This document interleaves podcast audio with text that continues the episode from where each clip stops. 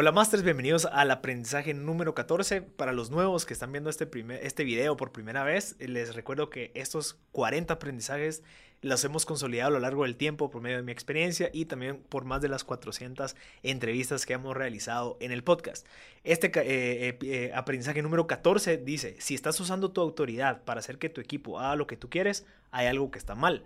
Prueba en vez usar la lógica, data y persuasión. Creo que es algo que a nosotros los CEOs que acabamos de empezar con esta aventura, a los que tenemos pues esa responsabilidad en nuestros hombros y a veces no tenemos mucha experiencia, digamos, profesional o corporativa, nos vemos en la necesidad de aprender a cómo comunicar y cómo manejar un equipo sin tener que utilizar nuestra autoridad. Creo que eh, ya nosotros los millennials, los centennials, pues la generación Z, eh, esos, esos nombres, eh, venimos de una manera distinta de liderazgo. Nosotros buscamos una manera en donde todos pues estamos contentos, estamos felices, queremos que la gente que esté trabajando con nosotros pues esté contenta, esté de una manera como agradecida y que exista pues ese ambiente colaborativo y un ecosistema agradable.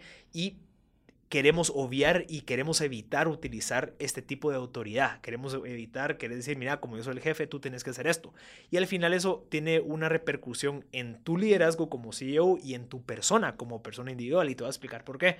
Si en dado caso yo empiezo a tomar esa decisión de empezar a ser autoritario y empezar a decir, como yo soy el CEO, yo creo que tú hagas esto, pues perdemos uno, nuestra credibilidad y también perdemos la oportunidad de escuchar y tratar de investigar y obtener la mayor cantidad de información posible para poder decir, mira, vamos a hacer esto por X, Y, Z. O sea, sí existe un respaldo, un argumento detrás de la orden o del requerimiento que yo estoy haciendo. Pero si en dado caso yo no dejo que exista esa orden, esa data esa información, ese argumento bien establecido, pues solo por la autoridad no va a llegar a ninguna parte. Va a ser una solución a corto plazo. Voy a decir, ok, entonces, eh, como yo te dije que hay que hacerlo, lo hay que hacerlo porque sí. Y eso regresamos a uno de los aprendizajes previos en donde nosotros tenemos que entender lo más posible a nuestro cliente. Recuérdense que el cliente es el rey y tenemos que estar lo más cerca posible del cliente y por ende, con esa información que estemos recabando, es cómo vamos a argumentar, vamos a usar la lógica, vamos a usar la data y la persuasión para poder eh, pues hacer un requerimiento formal o poder exigirle a nuestra gente dentro del trabajo.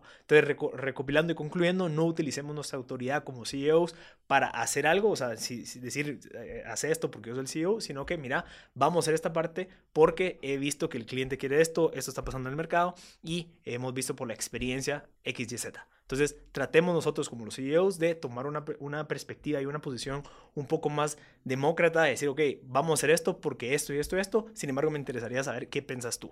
Entonces, nosotros como CEO tenemos que ser bien responsables, tenemos que ser bien eh, pacientes y tener la mayor cantidad de información posible del por qué es que estamos tomando acción. Así que, eh, si en dado caso te gustó este aprendizaje, te recomiendo que veas y busques los 40 aprendizajes en mb.gt, en donde están todos consolidados y además te llevarás una gran sorpresa. Tenemos más de 400 episodios ya listos en el sitio para que tú puedas seguir aprendiendo y empapándote qué es lo que están haciendo los emprendedores y empresarios en la región. Así que yo soy Marcel Barascut y te invito a que visites mb.gt.